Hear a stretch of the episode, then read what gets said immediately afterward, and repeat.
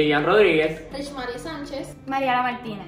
Antes de ser organización, éramos un grupo teatral que nació en la iglesia Inmaculado Corazón de María, en Cerro Gordo San Lorenzo.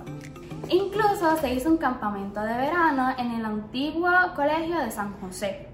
Como grupo utilizaron la estrategia de simbolismo para explicar conceptos y entretener a la juventud.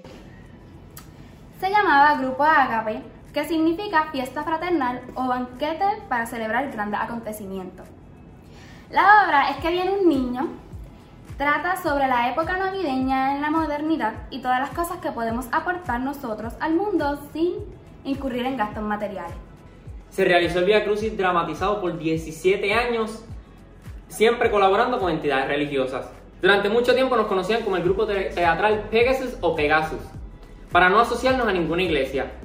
Al ir al Departamento de Estado nos dejaron utilizar el nombre y así comenzó a llamarse Skyline, que se escribía de forma literal como símbolo de transparencia, pero representando el horizonte y se utilizaba el Pegaso o Pegasus caballo alado, sobre un camino hacia el horizonte, con unas montañas al lado y el símbolo de teatro.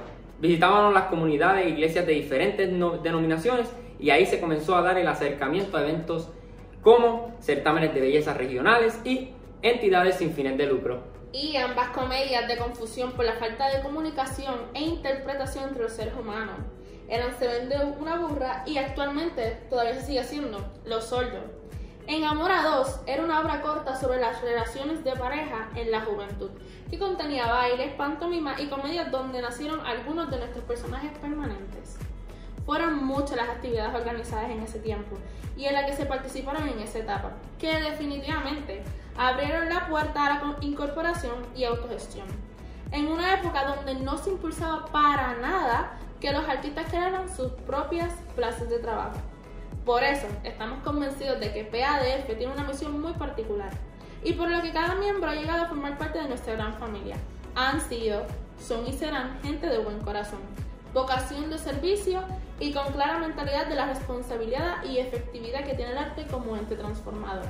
Algo muy necesario para hacer balance en una sociedad donde el egoísmo, la competencia desleal y la venganza se promueven cada vez más como cualidades positivas. Oye, yo acá pensando, ¿ustedes se imaginan cómo sería el proceso sin la tecnología que hay ahora? Sería bien complicado. Ah, por ejemplo, antes no había fotocopiadora o apenas se conseguían. Imagínate tú los libretos, cómo era poder sacar copia para, por ejemplo, un elenco de 10 personas. Y ahora nosotros posteamos las cosas en, en Facebook, las redes sociales, pero para ese tiempo habían celulares. Las promociones. Creo no eran. Beeple. No habían, eran Beeple, o si no la gente tenía que comunicarse a través de una línea donde te contestaba otra persona. Y esa persona se comunicaba con la otra. Yo no podría, yo por lo menos Hubiese no sido muy complicado. Yo sé que ahora los jóvenes sin la tecnología no somos nada. Pero pregúntame a Mariana, Mariana, ¿y tú? ¿Cómo hubieras actuado en ese tiempo sin tecnología? ¿Crees Pues que hubiera la sido fácil? La dificultad hubiera sido muchas, así, pero siempre digo que quisiera vivir la experiencia de aunque no tuviéramos tecnología y teléfonos, nada de eso, la amistad y las actividades eran mucho más divertidas. Eso es cierto. Hoy en día las actividades pues siempre están en los teléfonos, todos metidos. Antes pues había más comunicación, que eso era bueno también para, para la compañía porque todos siempre estaban eh, sabían lo que tenían que hacer, siempre estaban pendientes a lo que había que hacer. Ahora pues lamentablemente en la realidad hay muchas personas que no están pendientes o simplemente se distraen mientras están hablando. Y yo digo que tiene sus ventajas y sus desventajas. Incluso se disfrutaba más el tiempo, tengo entendido que se disfrutaba más el tiempo antes que ahora. Sería, sería una buena experiencia haber vivido en esos años antiguos. Es como que un poco difícil, pero hubiera sido, hubiera sido, como dice ahora, chévere. Esto fue Javier Rodríguez Rich Sánchez. Mariana Martínez. y así, así nació nació PADF.